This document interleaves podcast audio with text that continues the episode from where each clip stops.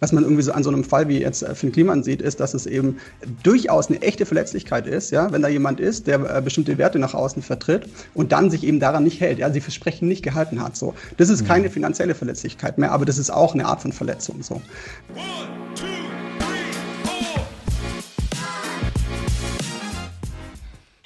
Episode 62 und es geht um Vertrauen. Trust me, I want to sell you stuff oder so in der Art. Keine Ahnung. Also, wenn wir kein Vertrauen zu unseren Kunden aufbauen, beziehungsweise kein Vertrauensverhältnis mit unseren Kunden aufbauen, dann kaufen die nicht bei uns.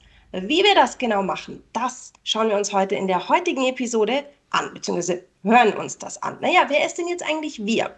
Wir sind zum einen ich, Sarah, Sarah Jasmin Hennessen. Ich bin bei der 121 Watt fürs Content Marketing Seminar beziehungsweise Webinar verantwortlich. Und wenn ich das nicht mache, dann begleite ich Unternehmen da draußen dabei, ihre Content Marketing Strategie aufzubauen oder zu verbessern. Und ich bin hier nicht alleine, sondern mit mir hier sitzt auch noch der Patrick. Erwischt. Und ich bin Trainer bei der 121 Watt zu den Themen Online-Marketing und Suchmaschinenoptimierung. Und darüber hinaus begleite ich als unabhängiger Sparringspartner Unternehmen rund um die ganzen digitalen Spielplätze. Und Sarah ist echt ein gutes Thema. Es geht immer um Vertrauen. Und wir haben jetzt hier schon so viele Episoden, deswegen haben wir bestimmt auch schon viel, viel kompetitive und auch entsprechende Szenarien besprochen, wo es halt wirklich dann so um das nächste Level gehen, um ein entsprechendes Vertrauensverhältnis zu unseren potenziellen Kunden aufzubauen. Und das richtige Vertrauen spüren wir natürlich auch durch unsere ganzen Abonnentinnen, nicht nur hier bei 120 Stunden Talk, sondern auch in unserem Newsletter. Und dort haben wir immer wieder Daumenstopper. Ich bin sehr, sehr gespannt, Sarah. Was war denn dein Daumenstopper der Woche in unserem 121 Stunden Newsletter? Hm, unser oder mein Daumenstopper hat mich so ein bisschen zu einem super beliebten Format geführt, das im Moment ähm, ja sehr, sehr viele nutzen, und zwar ein Real Size Cheat Sheet. Also Reels, die kleinen kurzen Videos, die derzeit bei Instagram und das ist natürlich ein bisschen geklaut von TikTok, sagen wir mal so. Aber wir sprechen jetzt mal von den Instagram Reels. Da gibt es einen Cheat Sheet beim, äh, im Newsletter. Und warum finde ich das so spannend. Reels sind einfach eine wahnsinnig gute Methode, um Reichweite zu bekommen. Wir wollen ja alle Reichweite haben. Und jetzt ist es ja so, wenn ich irgendwie einen Instagram-Channel habe und ich poste, dann werde ich mehrheitlich hoffentlich, wir halten uns mal gegenseitig die Daumen, bei den Menschen ausgespielt, die schon gefällt mir geklickt haben die meinen Kanal schon abonniert haben. Bei Reels ist das ein bisschen anders, weil wir haben ja alle dieses Reels-Tab in unserer Instagram-App und da sehe ich eben nicht nur Content von Profilen, mit denen ich schon verknüpft bin, sondern ich sehe da halt auch jede Menge Content von Profilen, bei denen der Algorithmus davon ausgeht, dass die Content haben, der mir gefallen könnte. Und für uns im Marketing ist das natürlich eine riesengroße Chance. Es gibt noch so ein paar andere Möglichkeiten bei Instagram, wie jetzt zum Beispiel über den Hashtag oder die, über, über die Discover-Seite auf Profilen aufzutauchen, beziehungsweise in Streams aufzutauchen, die, mir noch, die mit mir noch nicht verknüpft sind. Aber Reels sind da einfach im Moment das Ding, weil Instagram ja selber auch schon angekündigt hat, dass das Real-Format weiter gepusht wird. Und wenn wir diese Welle reiten wollen, dann wäre es, glaube ich, nicht verkehrt, dass wir uns ein bisschen mit den Formaten auskennen. Also hier meine ich Format eben tatsächlich so Pixel mal Pixel. Ähm, weil wenn wir mit den falschen Formatgrößen unterwegs sind, dann wird die Schrift äh, verzerrt, dann wird es irgendwie gestaucht, komisch verzogen und das wollen wir natürlich nicht. Deswegen war das sozusagen mein ähm, Daumenstopper, das Thema Reels stoppt nicht nur meinen Daumen im Newsletter, sondern so ganz grundsätzlich ähm, meine Aufmerksamkeit stoppt beim Thema Reels. Und wenn es deine auch tut, dann lies am besten in den Newsletter, dann weißt du nämlich genauer, wie es geht. Aber wir haben ja nicht nur über Reels zu lesen bekommen im Newsletter. Patrick, was hat dich denn begeistert diese Woche? Ähm, nicht nur begeistert, äh, mich hat vor allem in den letzten Tagen eine Zahl geschockt und dann leite ich über zu dem unserem Newsletter-Thema, meinem dortigen Daumenstopper ein Prozent der LinkedIn-Nutzerinnen. Und jetzt kommt das, was die eben tun oder eben nicht tun. Es sind gerade mal ein Prozent der LinkedIn-Nutzerinnen, die aktiv auf LinkedIn etwas posten. Das finde ich total krass. Also äh, ich wusste, es ist eine niedrige Ziffer, aber so niedrig hätte ich echt nicht gedacht. Und dafür ist dann mein LinkedIn-Feed doch relativ laut, muss ich sagen. Ähm, abgefahren. Ne? Ich glaube, das ist ja auch für dich, Sarah, eine ganz geile Zahl, ne? wenn es um das Thema Content Marketing geht. Ne? Absolut. Ich meine, wenn wir uns mal anschauen, wie voll, wie du es selber sagst, der Feed ist voll. Was wäre ja. denn noch mehr Leute, die Chance nutzen würden? Total abgefahren, ne? Und ähm, es geht in unserem Newsletter auch unter anderem um den Creator-Modus. Wenn ihr mal auf euer LinkedIn-Profil geht, habt ihr dort die Möglichkeit, euer Personenprofil auch in einen Creator-Modus umzustellen. Ihr werdet jetzt nicht direkt irgendwelche Stars und Credits wie bei Facebook und TikTok dadurch ernten, aber ihr bekommt andere Möglichkeiten. Ihr könnt zum Beispiel einen auf eure Person bezogenen Newsletter regelmäßig erstellen. Ihr habt die Möglichkeit, euch für LinkedIn Live oder Audio entsprechend zu bewerben, das freigeschaltet zu bekommen und viele weitere Möglichkeiten, was auch ganz bequem ist Gerade wenn man auch als Speakerin da draußen unterwegs ist, kann man als Primärkontaktfunktion das Folgen aktivieren, so dass man nicht immer gleich die Kontaktfreigabe entsprechend mit anbietet. Also jede spannende Möglichkeiten, auf die wir in unserem Newsletter verweisen, der Creator-Modus auf LinkedIn. Und ich hoffe, also ich kann äh, ganz stolz behaupten, ganz liebe Grüße gehen raus an alle meine vertrauten Kontakte auf LinkedIn. No Drink, No Contact ist da meine eiserne Regel tatsächlich. Äh, oder No Talk, ne? No Contact. Und deswegen freue ich mich, Sarah, dass wir unseren heutigen Gast in der Premiere tatsächlich begrüßen dürfen. Und ja, was soll ich sagen? Ähm, Sarah, du bist Guardian of the Strategy, ich bin der digitale Architekt und Erik Eller ist der Vertrauensarchitekt. Was er darunter versteht und wer er ist, das wird er uns jetzt verraten. Erik, fantastisch, dass du am Start bist. Stell dich doch mal super gerne unseren Zuschauerinnen und Zuhörerinnen vor. Ja, super gerne. Ähm, hi. Ähm, schön, dass ihr euch das tolle Thema ausgesucht habt. Ähm, ja, also ich, ähm, also ich bin Psychologe, das ist gleich mal vorweg als Warnung. Ähm, also was mich ähm, so in den letzten Jahren immer stark interessiert hat, ist so die Frage, wie treffen Menschen eigentlich Entscheidungen? Ähm, und äh, dann äh, damit zusammenhängt und vielleicht sogar noch viel spannender, wie können wir Situationen gestalten, in denen äh, das besser funktioniert? Ähm, und das ähm, ist eigentlich deswegen so eine, so eine super spannende Frage, weil wir das in sämtlichen Kontexten anwenden können. Und insbesondere natürlich im Digitalkontext, weil wir da Situationen so schön verändern können. Und das ist auch so mein, mein Daily Job. Also ich bin ähm, Digitalberater bei Elaboratum, ähm, ist ja ein Unternehmen, was euch sehr geläufig ist, ähm, für das Thema Behavioral, De Behavioral Design. Ähm, das heißt, wir haben ähm, ein äh, Behavioral Design Team mit ähm, mittlerweile etwas über 20 Leuten, wo wir Unternehmen helfen, insbesondere Digitalprodukte ähm, systematisch zu gestalten und ähm, zu vermarkten und das eben nicht irgendwie, sondern auf der Basis von äh, psychologischen Erkenntnissen. So, äh, das ist das, was ich hauptsächlich mache. Ähm, dann bin ich im ähm, Hochschulbereich als Dozent, als Dozent unterwegs. Ähm, und ähm, last but not least, ähm, so kommen wir zum, zur Vertrauensarchitektur ähm, treibt mich seit einigen Monaten ein Thema um. Das ist eben die Frage, wie entsteht eigentlich Vertrauen? Wie können wir als Architektinnen äh, systematisch Vertrauen entwickeln? Ähm, und dazu habe ich ein Buch geschrieben, das heißt äh, Vertrauensarchitektur ähm, und eben eine Methodik entwickelt, die wird in dem Buch beschrieben, die heißt genau gleich. Ähm, und deswegen äh, freue ich mich total sehr, äh, freue ich mich total, dass wir heute darüber sprechen. Sehr cool. Sarah, ich weiß, dir, dir brennen schon die Fragen äh, auf den Lippen. Hau, hau raus. so ein bisschen wie bei Findet Nemo, so ein bisschen schon so Fischabend. Gleich loslegen, ich bin ja, der Erste, ich bin Erste. Super, Erik, schön, dass du da bist. Ich finde, das Thema Vertrauen ist unfassbar spannend, mhm. weil wenn wir uns jetzt anschauen, das, das Angebot im Web ist nicht zu klein. Also ja. ich kann überall alles kaufen eigentlich. Ja. Und dann müssen andere Faktoren zählen als das, das reine Angebot. Und da ja. kommen wir eben beim Thema Vertrauen finde ich, da kommen wir einfach zum Thema Vertrauen. Erik, kannst du mal so ein bisschen uns abholen, was hat denn mit dem Vertrauen auf sich? Also vielleicht so ein bisschen, dass wir uns die Evolution anschauen. Ähm, warum ist Vertrauen so wichtig? Ich meine, jetzt habe ich vielleicht einen High-Gloss-Webshop äh, und ich habe auch noch kompetitive, ja. äh, kompetitive Preise. Ja. Warum reicht das alleine nicht? Ähm, ja, super spannend. Also, ähm, und das ist also was du beschreibst oder dass dich das Thema grundsätzlich fasziniert und, und interessiert, das ist, ähm, das ähm, erlebe ich gerade sehr, sehr häufig. Ähm, ähm auch so in, beim Schreiben des Buchs, dass eigentlich egal mit wem man spricht, ja, ähm, jeder sagt so, hey, äh, Vertrauen hat auch mit mir ganz persönlich was zu tun und, und mit meinem persönlichen Job, ja, und ich kann eigentlich nur erfolgreich sein, ähm, wenn ich ähm, wenn ich, ähm, wenn ich Vertrauen habe so. Ähm, und interessanterweise, wenn man dann so ein bisschen ähm, ins Gespräch kommt, dann wird klar, ähm, dass wir uns wahnsinnig schwer tun, dieses abstrakte Konstrukt ähm, Vertrauen irgendwie zu definieren ähm, oder geschweige denn irgendwie zu, zu greifen, okay, was kann ich denn jetzt speziell tun, damit ich das entwickeln kann.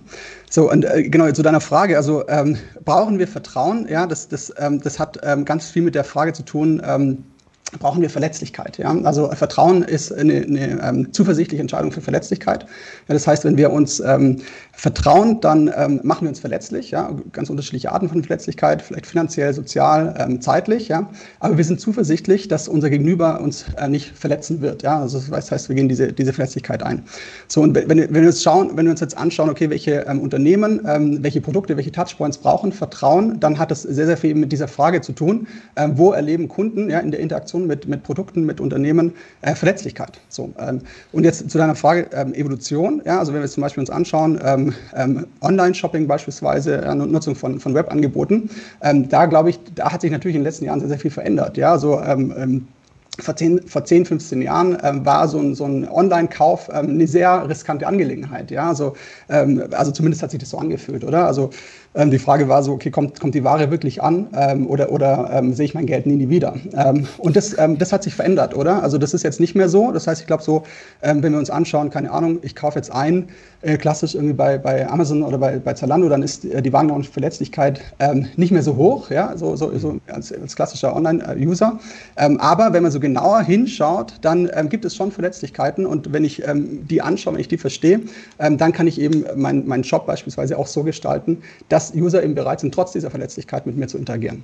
Ja, total spannend. Ich, ich meine, äh, nur ganz kurz, Sarah, weil ich, ich finde gerade die letzten beiden Jahre haben ja gezeigt, was auch Vertrauen und Medien bedeutet da draußen. Und oft wird ja mhm. so die Vertrauenswürdigkeit einer, einer, einer seriösen Newsquelle, wie man sie früher aus den Printzeiten gekannt ja. hat, direkt auf das Medium Internet im Generellen übertragen ja. oder auch oft nicht. Und Sarah, mal da die Frage an dich, äh, das Thema Content Marketing. Ähm, wie schafft man es denn? Du packst ja jede Menge Content und äh, richtigen Content auf die Webseite deiner Unternehmung, die du berätst. Und die einzige Voraussetzung, du musst glauben, was dort steht, ist, es kommt von mir. Oder wie schafft ihr das, Sarah, in Projekten, dem Content nochmal das, was Erik auch sagt, ne, zu unterstreichen, du kannst mir vertrauen, das stimmt, was da drin steht? Ähm, also, was ich da immer meinen Kunden mitgebe, ist zum einen, äh, schreibe darüber, wofür du Experte bist. Ja. Also mach dir erstmal klar, wofür stehe ich eigentlich? Ja. Wofür bin ich Experte? Und bleib bei dem, wofür du Experte bist, weil das macht dich letztlich glaubwürdig. Das ist mhm. ein Standbein, das für mich dazu beiträgt, Trust zu schaffen, dass man allein an dem, wenn man es liest, merkt, okay, der hat Ahnung, der weiß, ja. was, was er da redet und der bleibt bei dem, was er sagt und wechselt nicht ständig das Thema und seine Meinung. Das ist das eine. Und das andere ist, mhm bleib, wenn du im reinen Content, also im, im Upper Funnel Content Bereich unterwegs bist, bleib neutral, bleib unwerblich. Da geht es um Informationen. Das ist jetzt was, was jetzt Content Marketing speziell betrifft, aber komm nicht um die Ecke mit, ähm, ich gebe dir Tipps zu und der beste Tipp aller Zeiten ist, kauf mein Produkt ja. dann bist du unglaubwürdig. Das, das schafft ja. kein Vertrauen. Wenn ich dir erzähle oder wenn ich behaupte, ich kann dir wichtige Informationen geben, dann liefer auch wichtige Informationen und nicht Werbung. Das ist so das, wie ich im Content Marketing meine Kunden berate und sage, so schaffst du Vertrauen. Zeig, wo du wirklich gut drin bist und mach das ehrlich und komm nicht mit dem Versprechen, Informationen zu liefern und komm mit Werbung. Das ist ja. so, wie wir im Content Marketing mit Trust arbeiten. Bleib bei dem, mhm. wofür du wirklich Experte bist.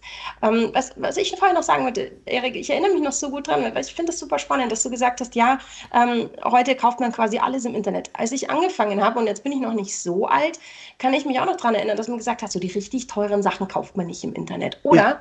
die richtig teuren Sachen kauft man nicht mobile, kauft man nicht am Handy, sondern da wollen die Leute am Desktop sitzen, da wollen, das ist ja heute komplett anders. Also ich, man kauft ja quasi alles übers Internet und nahezu ja. alles mobile. Also die Leute haben ja ganz selten noch diesen Desktop-Zwang, dass sie das Gefühl haben, sie müssen es auf einem großen Bildschirm sehen, ja. damit, sie, damit sie der Sache auch wirklich vertrauen. Also das, ähm, ja, das so zu der zu dem, wie alt ich eigentlich genau, bin. Genau, absolut, genau, also äh, total. wie lange also, ich schon im Internet unterwegs bin. ja, geht, geht mir genauso, genau. Also finde ich total spannend und ähm, daran zeigt sich eben, dass sich das, dass sich das verlagert, oder? Also diese, diese Verletzlichkeit war ähm, eben vor 10, 15 Jahren noch eine finanzielle und jetzt ist es vielleicht eine andere, ja, jetzt ist es vielleicht eher eine soziale oder eine, die mit unseren Werten beispielsweise zusammenhängt, ja, also was man irgendwie so an so einem Fall wie jetzt äh, Finn Kliman sieht, ist, dass es eben durchaus eine echte Verletzlichkeit ist, ja, wenn da jemand ist, der äh, bestimmte Werte nach außen vertritt und dann sich eben daran nicht hält, ja, ja, sie Versprechen nicht gehalten hat. So, das ist keine finanzielle Verletzlichkeit mehr, aber das ist auch eine Art von Verletzung. So. Ähm, ähm, und ich würde ganz gern ganz kurz zu deinem Beispiel Content Marketing zurückkommen, wenn ich darf. Ja, bitte. Ja, ähm, und zwar ähm, einfach deswegen, weil, also ich, das war super schön, finde ich, wie du das ähm, dargestellt hast, weil das schön zeigt, dass wir ähm, natürlich alle auch so ein, so ein schönes, ähm, ähm, intuitives, implizites Verständnis darüber haben, was man eigentlich tun muss, um ähm, Vertrauen herzustellen. Ähm, und ähm, also mein, ähm, mein Eindruck war so, als ich auch so recherchiert habe, was gibt so an Forschung dazu, ist, okay, wenn wir das Ganze jetzt noch so ein bisschen explizit machen, ja, so in, in so ein echtes Framework gießen, vielleicht auch so schauen, was gibt es denn so für psychologische Mechanismen, die die einzelnen Voraussetzungen für Vertrauen ähm, stärken, dass wir dann vielleicht noch systematischer daran arbeiten können. So. Und ähm, vielleicht kann ich so nur kurz mal skizzieren. Also was du beschrieben hast, ist so, also Content Marketing, ich muss erst mal sagen, hier, ähm, ähm, also Expertise, ja, bleib bei dem, was du wirklich gut kannst, so, ähm, aber auch ähm, bleib authentisch, oder? Oder? Also mach das, was, ähm, also versuch jetzt nicht zu verkaufen. So. Ähm, und also wenn ich das einordnen darf, also ähm, aus meiner Sicht so, und wenn ich mir so Forschung anschaue, so gibt es eigentlich drei Voraussetzungen dafür, äh, dass Vertrauen entsteht. Äh, und das ist äh, Wollen, Können und, Einschätzen. Ja? Also das heißt, wenn ähm, Kunden zum Ergebnis kommen, hey, ähm, die wollen für mich das Richtige, ja, also die, die, die wollen ihre Versprechen wirklich halten, ja, dann entsteht Vertrauen. Wenn, wenn die Kunden zum Ergebnis kommen, die können das auch, ja, die haben die Expertise, dann entsteht Vertrauen. Wenn ich das beides habe, dann, dann bin ich vertrauenswürdig als Unternehmen, aber ich brauche noch was Drittes und das ist eben das Einschätzen. Ja? Also der Kunde muss mich mit meinem, ähm, mit meiner Vertrauenswürdigkeit, äh, mit dem, was ich will, was ich kann, auch einschätzen können. So, und ähm, du hast es schon schön gesagt, also das Wollen, ja, das ist jetzt zum Beispiel eben das, also ich, ich will das wirklich, also ich möchte dich, beispielsweise in meine Value Position, wenn mein äh, Versprechen ist, ähm, hey, ich versorge dich mit, ähm, mit ähm, ähm, hochqualitativen Informationen zum Thema XY, dann äh, muss für den Kunden eben klar werden, die wollen das wirklich, ja, und die haben keine Hidden Agenda, so. und das ist aber häufig ein Problem, ja, also wir sehen das halt häufig, dass, so wie wir auch Unternehmen aufbauen, wie wir die Leute in Unternehmen ähm, incentivieren, ähm, dass das eben nicht so ist, dass die wirklich das Gleiche wollen wie der Kunde. Ja, also es, ähm, wenn, wenn ich jetzt hier so einen habe, der, der ähm, Content schreibt, dann ist das sehr, sehr schön, was du beschrieben hast. Ja? Also verkaufe nicht, sondern mach das wirklich im Sinne des Kunden, informiere. Aber das ist ja nicht tatsächlich die gängige Praxis, sondern die gängige Praxis ist ja, dass die Leute incentiviert werden, äh, Sales zu machen, ja? performanceorientiert zu schreiben. So. Und das ist ein Vertrauenskiller. Ja? Also wenn ich dann auf einmal, ähm, keine Ahnung, bei der Versicherung äh, lande und da irgendwie einen tollen ähm, Ratgeber lese, ja, aber überall ist ein CTA, jetzt kaufen, ja, dann, äh, dann killt es das Vertrauen, weil dann ist diese Voraussetzung wollen, die wollen wirklich das Gleiche wie ich, die wollen dieses Versprechen halten, ähm, die ist halt ähm, ähm, ähm nicht, nicht gegeben, so. Mhm. Das andere ist eben dieses, also zweite Voraussetzung im Vertrauensdreieck ist eben dieses Können. Ja, da tun wir uns in der Regel leichter, also zu klären, okay, zu sagen, okay, wir sind wirklich kompetent, das zu tun, was wir hier anbieten. Ähm, was sich da aber auch ähm, beobachten lässt oder was sich da beobachten lässt, ist so, wenn wir uns wirklich anschauen, ähm, was so die Value Propositions von Unternehmen sind, die sind ja unterschiedlich, auch entlang der, der Customer Journey, ähm, dann gelingt uns das nicht immer im richtigen Zeitpunkt die richtigen Kompetenzen zu zeigen. Ja, also es kann zum Beispiel sein, ähm, ich habe irgendwie total tolle Kompetenzen, ähm, im, keine Ahnung, 121 Watt, gute Trainings zu machen, ja, aber ich muss eben, wenn ich jetzt will, dass der Kunde auch mein Newsletter liest, muss ich in dem äh, Moment auch die Kompetenz rüberbringen, okay, wir können auch super schreiben, ja, oder wir, wir, mhm. wir sind in der Lage, auch ein auch ein super Newsletter zu generieren. So, mhm. und, und die dritte Voraussetzung, das ist die, die man häufig vergisst, ähm, das ist eben die Voraussetzung, der Kunde muss in der Lage sein, mich gut einschätzen zu können, so als Unternehmen. Und da gibt es eigentlich drei Möglichkeiten, wie ich das machen kann. Entweder indem ich Erfahrung mit dem, ähm, also der Kunde Erfahrung mit mir ähm, aufbaut, ja. Ähm, das könnte ich zum Beispiel machen, indem ich wirklich so ein niedrigschwelliges Angebot habe hier. Ähm, ähm, schau dir erstmal das Video an, wenig Verletzlichkeit, ähm, wenig Invest, ähm, aber du siehst schon mal, wie wir, wie wir arbeiten. Es gibt eine, eine niedrigschwellige Interaktion. Ähm, oder wenn ich das nicht machen kann, also keine Erfahrung habe, aber auch keine Möglichkeit, erste Erfahrung aufzubauen, äh, durch Bewertungen von anderen. Ja? Also dass, dass andere User, Experten mich beispielsweise bewerten. So. Mhm. und der dritte ist noch die, die, die Gestaltung der Situation. So. Mhm. Ähm, also das, das so, so ähm, grundsätzlich auch so die, die Herangehensweise so von Vertrauensarchitektur, dass wir eigentlich ähm, das, was, was ohnehin auch schon viele implizit verstehen, ähm, in so ein, so ein explizites Framework gießen, ähm, mit dem Ziel, dass ich dann auch hingehen kann und sagen, okay, ich, ich analysiere jetzt zum Beispiel mein Produkt, meine, äh, meine Customer Journey, kann ich entlang, entlang der ganzen Journey für jeden Touchpoint machen und schaue, okay, worin soll mir eigentlich mein Kunde vertrauen können ähm, und was sind die Voraussetzungen dafür und, und was davon ist gegeben und was davon ist verletzt. Mhm. Ähm, ich, ich bin ja mal ganz gerne so ein Freund davon, dass wir auch unseren Zuschauerinnen und Zuhörern so Joe Fix-Argumente mit dir an die Hand geben. Ja. Und äh, was wir jetzt hier gerade ja äh, mitgeben ist, komm, weniger Call to Actions, äh, weniger Vertrauen, verkaufen, dafür erstmal mehr Vertrauen aufbauen. Jetzt ist es ja auch so, ähm, dass Sarah ja auch immer mit dabei ist in Sachen Content Marketing erstmal sehr selbstlos Wissen zu geben, um dann irgendwas zurückzubekommen. Und ich stehe dann oft vor der Herausforderung, in der Argumentation, hey komm, lass uns doch erstmal so einen richtig coolen YouTube-Kanal aufbauen. Um das zu schaffen, dürfen wir nicht zu kommerziell sein, sollten so das Thema Marke zurückfahren, uns selber zurücknehmen und erstmal ein komplett autarkes Format aufbauen. So, Jetzt ist aber so, dass ich dann die volle Breitseite zurückbekomme und Sarah mit Sicherheit auch, von wegen, nein, die Marke muss aber dort mit rein. So. Ja. Wie schaffst du es, ne? Jetzt liegen wir alle bei dir auf der Couch. äh, ich habe die, die Hände überschränkt, bin total entspannt und muss jetzt einfach mal von dir äh, zu hören bekommen, okay, Patrick, ne? einmal durchatmen und dann kannst du wie folgt argumentieren, weil das wird mir wirklich, äh, Sarah ja. und ich sind hier immer auch sehr egoistisch, was so die Fragestellung angeht, nee, super. wirklich sehr helfen. Wie kann ich dort das Unternehmen überzeugen oder sogar vielleicht im besten Fall begeistern oder so ein bisschen Inception, ne? den Gedanken keimen lassen, hey, das ist doch ganz cool. Ja. Also, ähm, ich glaube, die, die, also eine Lösung könnte sein, dass wir ähm, uns auf der einen Seite als Unternehmen klar machen, was ist grundsätzlich unsere Value Proposition, oder? Also ähm, jetzt zum Beispiel 121 Watt verstehe ich so, äh, keine Ahnung, ihr könntet sagen, äh, wir ähm, ähm, befähigen dich, ähm, ein exzellenter Online-Marketing-Allrounder ähm, ähm, zu werden. So. Mhm. Das, das ist vielleicht so die Value Proposition, oder? Und, und ich glaube, die muss ich total präsent haben und also das ist mein Versprechen und alles, was ich mache, muss auf dieses Versprechen einzahlen, so, oder? Ja. Also so, darum muss es gehen. Ähm, und, und, und dann kann ich das Ganze jetzt zerlegen. Also wenn ich jetzt meine Customer Journey design und da habe ich eben so Punkte wie, keine Ahnung, der Kunde kommt zum ersten Mal auf meine Webseite, der, der, der, der bucht vielleicht das erste Training, aber eben auch, ich habe dann andere Angebote, nutze nutz meinen mein Newsletter, dass ich da immer ganz klar sage, so, warum ist das? Ja, wie hilft es dir? Ja, also was ist mein Versprechen? Ja, und dann auch wirklich dieses Versprechen äh, wirklich ähm, ähm, liefere. Ja? Und wenn ich beispielsweise sage, so, okay, ähm, ich, also ich habe jetzt ähm, ein Newsletter beispielsweise, da ist mein Versprechen, ich glaube, letzte Woche habt ihr das schön formuliert, ähm, ich habe mir den Podcast angehört, ähm, ähm, eben zu sagen, hey, du musst dich gar nicht mehr kümmern, ja, also ähm, wir äh, recherchieren für dich, wir haben für dich äh, ähm, parat, so was, was draußen abgeht. Ja, wir, wir bereiten das für dich auf, du kannst nicht mehr, nichts mehr verpassen. Ähm, dann muss in diesem, also in diesem Touchpoint es wirklich darum gehen, ähm, das dann auch zu liefern. So, ähm, und also wenn ich dieses Versprechen ganz klar parat habe, ja, also beispielsweise jetzt zu sagen, okay, ähm, wenn du hier draufklickst, dich für einen Newsletter anzumelden, dann äh, verpasst du keine Inhalte mehr. Ähm, dann kann ich wieder mit diesen drei Voraussetzungen rangehen, ja, wollen können einschätzen und dann eben prüfen, okay, ist es wollen wir das wirklich? Ja? Ist das unser primäres Ziel? Ähm, häufig ist es nicht der Fall. Ja, häufig machen wir das eben aus einem anderen Grund. Wir wollen gar nicht die Kunden informieren, sondern wir wollen beispielsweise Trainings verkaufen. Ähm, dann muss sich intern was verändern. Ja? Dann muss sich intern in der Incentivierung meiner Mitarbeiter was verändern, damit ich wirklich vertrauenswürdig werde. So. Mhm. Ähm, dann zweitens eben Kompetenzen. Habe ich die Kompetenzen, diesen Inhalt wirklich aufzubauen? Ja? Also ich muss erstmal die Vertrauenswürdigkeit schaffen. Wenn ich die nicht habe, muss ich die aufbauen. Ja? Und dann muss ich sie natürlich auch kommunizieren. Ja, und das dritte ist eben einschätzen, ja, dass ich den Touchpoint so gestalte, ähm, dass der Kunde das auch ähm, mitkriegt. Ja? Also, dass, dass wir eben das Richtige wollen und dass wir es auch können. So.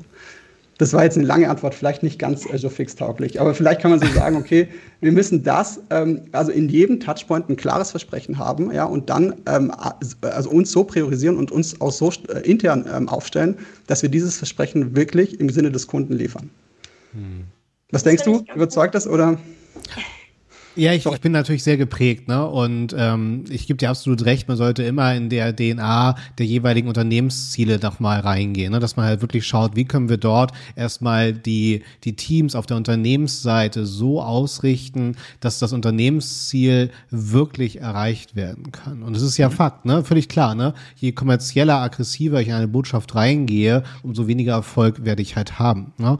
Das Ding ist halt nur, sobald ich andere Kanäle aufbaue und auch meine eigene Webseite zum Beispiel verlasse und YouTube-Kanal aufbaue, ist es natürlich ein hoher Invest. Ne? Und wenn dann ein Unternehmen fünf- bis sechsstellig dort investiert initial, ohne dass irgendwo die Marke auftaucht, kann ich natürlich die Bauchschmerzen verstehen. Aber jetzt sind wir wieder beim Thema Mut, ähm, ist das eine sehr starke Variable, die ich dann dort aufbauen kann. So, ne? Also von Vielleicht daher. Es, ja, aber also, also genau müsste man sich im, im Spezialfall anschauen, aber wenn ich, wenn ich ganz klar mache, warum es diesen Content gibt, ähm, dann ist Total. es vielleicht auch kein Widerspruch, dass diese Marke auch auftritt. Ähm, weißt du, also das, wenn, wenn man das klärt, oder? Worum geht es jetzt hier? Dann ist es vielleicht kein Widerspruch mehr. Ich finde, ich find, man darf die Marke schon sehen.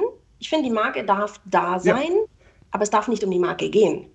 Das ist ja. das, was ich immer sage. Das ist, wenn ich, wenn wir jetzt äh, mal von redaktionellen Artikeln ausgehen, wir gehen jetzt mal mhm. weg vom Content Marketing, ja. wir gehen hin irgendwie in, in, ins Magazinumfeld, ins, in, ins Newsumfeld, dann kann ich damit leben, dass da Bannerwerbung ist. Weil ich bin ja da, um, was weiß ich, jetzt den neuesten Artikel über politische Entwicklungen zu lesen. Dafür bin ich mhm. da. Und wenn ich die Information bekomme, was hat sich da getan, was, was sind die neuesten Entscheidungen, wie, ich bekomme die Information, nach der ich gesucht habe, dann kann ich damit leben, dass da eine Bannerwerbung ist. Das stört mich nicht. Und genauso finde, so argumentiere ich auch immer, wenn es jetzt um ähm, Unternehmensmagazine im Content Marketing geht.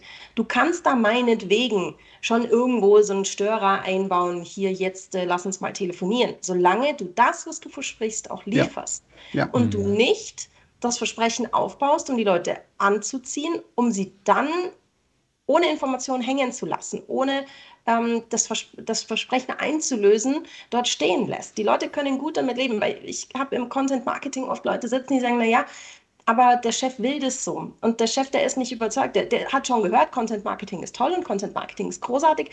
Die haben aber manchmal nicht den Mut, da sind wir jetzt wieder beim Mut, das wirklich komplett durchzuziehen und zu sagen, wir ja. gehen jetzt einfach mal ganz, ganz weit zurück mit dem Unternehmen. Manchmal fehlt da ein bisschen der Mut. Und dann sage ich, okay, eine Kompromisslösung ist immer, die Marke darf da sein, aber es darf nicht um die Marke gehen. Und die Marke darf nicht verhindern, dass das Versprechen, das ich dem User gebe, an Information, an Mehrwert, dass das nicht eingelöst wird.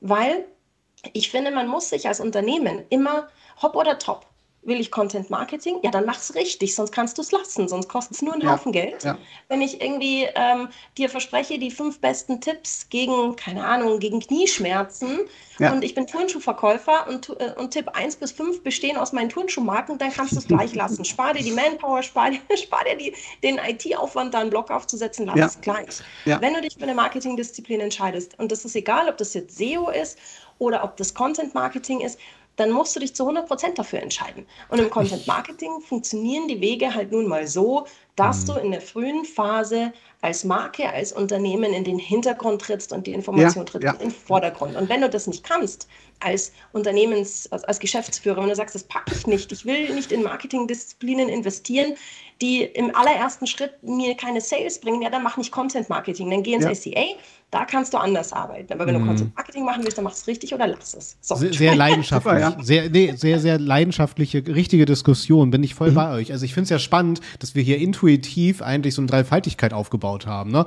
Mhm. Also letztendlich, Erik, äh, gehst du mit, äh, mit dem Vertrauen hier auf die Bühne und dann sind wir tatsächlich immer sehr stark im Fokus im Bereich Content, Content Marketing, weil nur Produkt scheinen wir ja kein Vertrauen aufbauen zu können. Und was ich jetzt spannend fand, dass ihr äh, so den Punkt von mir mit dem Thema Mut aufgegriffen habt. Das scheint ja, ja tatsächlich so, so, eine, so eine Formel zu sein. Ne? Content, Mut schafft dann halt entsprechend auch Vertrauen. Und äh, das mag ich sehr. Und was ich ja noch mehr mag, äh, sind unsere äh, Deep Dives.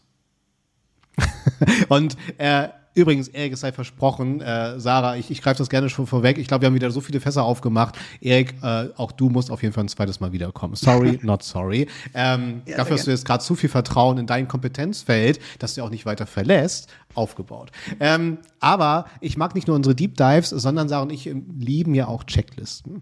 Und äh, ja. natürlich im besten Fall intuitiv aufgebaute Checklisten, die du jetzt einfach so spontan hier zum Besten geben kannst, Erik. Ja. Ähm, weil wir würden ganz gern mal so eine Checkliste mit dir jetzt gemeinsam basteln. Ähm, wie kann man denn tatsächlich auf der Webseite jetzt für Vertrauen sorgen? Lass uns gerne da, Sarah, ich hoffe, du bist da d'accord, mal so den Service-Content-Bereich jetzt verlassen. Lass uns mal wirklich in die, in die Landing-Pages gehen, die konvertieren sollen. Bitte, bitte. ja, also super gerne. Ähm, also, also Vielleicht das vorweg, ja. Also ich, ähm, ich tue mir mit, mit so Checklisten immer schwer, aber wir machen eine, versprochen. ähm, und zwar vor allem bei diesem Thema, ja, weil das ist so, ähm, also wenn, wenn wir zum Beispiel sagen würden jetzt, okay, wie, ähm, wie kriege ich Aufmerksamkeit auf meinen Banner? Oder wie mhm. schaffe ich es, dass die Leute draufklicken? Ja, wie kriege ich Conversion auf den CTA? Dann könnte ich sagen, okay, das ist, das ist ein klares ähm, Zielverhalten, da kann, kann ich dir eine Checklist machen. Das funktioniert in fast jedem Kontext gleich so. Ja. Ähm, aber bei Vertrauen, ja, da müssen wir nur so in, in unsere Privatleben schauen, in die verkorksten Beziehungen, die wir führen, ähm, da ist es halt wahnsinnig schwer, oder? Also zu sagen, hey, es gibt drei Tricks, mit denen bauen wir vertrauensvolle Beziehungen auf, ähm, das, das wäre nicht seriös. Touché. Aber genau, okay, genau. Also das vorweggeschickt. Aber trotzdem natürlich ähm, gibt es bestimmte Vor Vorgehensweisen, die ich, kann, die ich machen kann. Und es gibt natürlich, natürlich auch bestimmte Kniffe, ja, die in verschiedenen Kontexten funktionieren. Aber genau, lass uns mal gemeinsam machen. Also ich würde sagen, also du hast eine Website, ähm, mach dir erstmal klar, ähm, für wen ist die. Ja? Also wer, wer ist der User, ähm, welche Bedürfnisse, in welcher Situation kommt diese Person ähm, zu die, äh, in diesen Touchpoint. Ja? Ähm, und, und damit zusammenhängend, was ist mein Versprechen, ja, was ist mein Wertangebot, wie möchte ich dem Kunden helfen. So.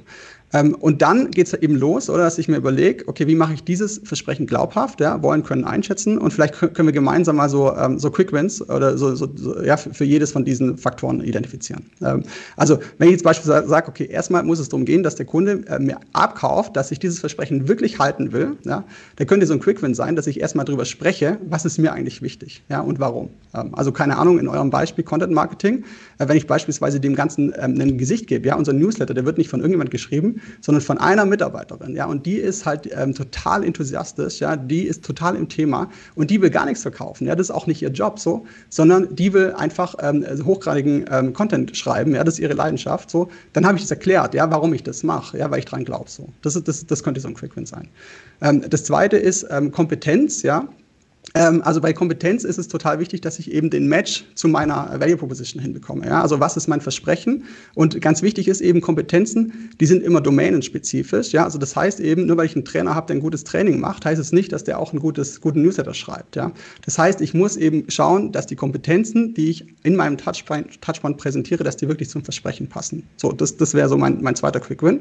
Ähm, und das Dritte, ähm, das ist ähm, das Einschätzen. Ja, also wie schaffe ich es, dass mein Kunde mich ähm, gut einschätzen kann? Und, und da gibt es ähm, verschiedene Möglichkeiten, was ich machen kann. Ähm, eigentlich das, was am, am mächtigsten ist, ist wirklich eigene Erfahrung. Also wenn ich es dem Kunden ermögliche, niedrigschwellig Erfahrung mit mir aufzubauen, ja, also in die Interaktion zu kommen, ähm, dann kann ich darüber quasi, indem ich meinem Kunden zeige, jedes Mal, wenn wir interagieren, habe ich ein gutes Versprechen an dich und ich halte das auch, äh, kann ich dadurch eben Vertrauen aufbauen. Und da wäre so ein Quick-Win, oder zu sagen, ähm, das, was wir dem Kunden anbieten, ja, das sollte auf der Website möglichst leicht vorstellbar sein. Ja, also indem ich beispielsweise sage, keine Ahnung, wenn meine, mein, mein Angebot ist ein Training, dann will ich da ein Video sehen, wie dieser ähm, Trainer ein, ein, ein Training gibt, ja, das, das, damit ich mir das leicht vorstellen kann. Mhm. Oder wenn das Wertangebot eben ist, wir versorgen dich jede Woche mit News, dann will ich auf dieser Website natürlich sehen, wie das aussieht. Ja? Ich will diese E-Mail da sehen, so, bevor ich da draufklicke. So. Das wäre quasi eine erste Interaktion, ohne dass ich draufklicken muss, ohne dass ich mich verletzlich machen kann.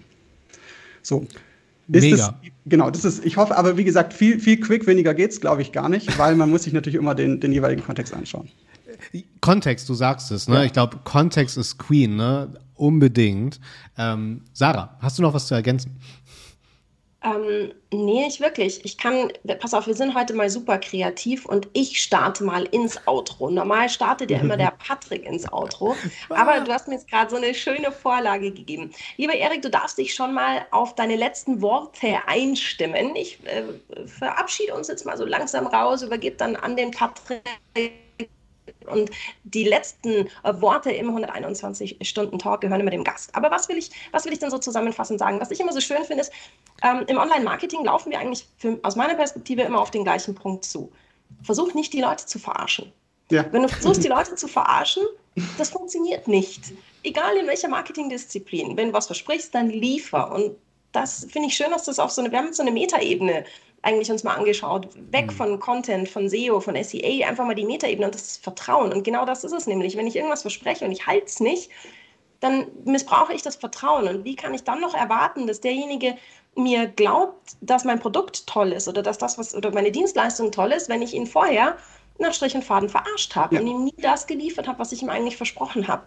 Auch wenn er sich das vielleicht nicht bewusst denkt, unbewusst ist das halt dann trotzdem da. Und deswegen das ist das, was ich mitgenommen habe. Nochmal so einen neuen Blickwinkel auf, ähm, versuch einfach die Leute nicht zu verarschen, dann funktioniert es mit Marketing auch besser. Ähm, wenn du auch so wahnsinnig tolle Erkenntnisse bekommen möchtest, wie ich es heute. Und davon hatten wir schon einige in unserem Talk. Dann habe ich gute Neuigkeiten für dich. Wir sind auf eingängigen Podcast-Portalen verfügbar. Ihr könnt uns abonnieren, ihr könnt die vorherigen Folgen ähm, anschauen, anhören. Ihr könnt uns bewerten, da freuen wir uns wahnsinnig drüber. Und wenn ihr jetzt lieber zuschaut als zuhört, dann könnt ihr das auch zum Beispiel bei YouTube, bei Facebook, bei Instagram. So, das war's von mir und voller Kreativität, indem wir heute die Reihenfolge umgedreht haben, ähm, schicke ich euch jetzt mal rüber zum Patrick. Ich muss erstmal gerade überall ein Abo dalassen. Und natürlich eine positive Bewertung. Ne? Wir lieben ja Algorithmen und die könnt ihr positiv für uns beeinflussen, wenn ihr mal eine richtig geile Bewertung loslassen wollt. Vielen Dank dafür und vielen Dank von meiner Seite an dich, Erik. Ich habe mich sehr bestätigt gefühlt. Ich bin selber mal mutig und will zum Ende des Jahres äh, auf einer größeren Bühne mal über das Thema Mut im Marketing sprechen, weil wir kämpfen alle um Aufmerksamkeit und dafür brauchen wir halt genau das. Ne? Wir brauchen Vertrauen und Mut. Und das fand ich einen sehr schönen Impuls Impuls. Vielen, vielen Dank dafür, Erik. Und ja, dir gehören die letzten Worte hier unseres Formats. Ach, krass. Dankeschön. Ähm, ähm, ja, also, also ich fand das Gespräch auch total toll, vor allem weil wir auch darüber gesprochen haben, dass es also nicht darum gehen kann, Vertrauens äh, Vertrauen oberflächlich zu faken, ja, also dass wir irgendwie sagen, hey, wie, bauen wir denn die Website, damit die Leute äh, reinfallen, ja, und uns vertrauen, obwohl wir nicht vertrauenswürdig sind, sondern es muss natürlich darum gehen, eine echte Vertrauenswürdigkeit aufzubauen, so, ähm, das ist klar. Ähm, und ähm, also aus meiner Sicht, wie gesagt, ich bin, bin sehr äh, begeistert von dem Thema äh, und deswegen, weil ähm, mein, mein, mein Erlebnis ist oder meine Erfahrung ist, eigentlich egal mit wem man spricht, ja, egal was die Rolle ähm, ähm, des, der, der jeweiligen Person ist, eigentlich sind sich alle einig, Vertrauen ist das Thema oder Vertrauen ist extrem wichtig, ja, egal was, was, was du beruflich machst, du brauchst Vertrauen. Ähm, und ähm, ich würde oder ich kann nur ermutigen, den, den zweiten Schritt auch zu machen. Also nicht nur zu verstehen, okay, wir brauchen Vertrauen und wir werden hier erscheitern, wenn wir keins haben, sondern dann eben den nächsten Schritt zu gehen und zu sagen, okay, lass uns mal systematisch anschauen, ähm, was sind denn die Voraussetzungen dafür, dass wir dieses Vertrauen wirklich bekommen ähm, und dann dran zu arbeiten. So, ähm, weil das funktioniert und so ist also Vertrauen nicht irgendwie zufällig oder Gott gegeben, sondern wirklich ähm, das Resultat unserer, unserer Arbeit. So sagt Erik, unser Vertrauensarchitekt Ella beim 121 Stunden Talk.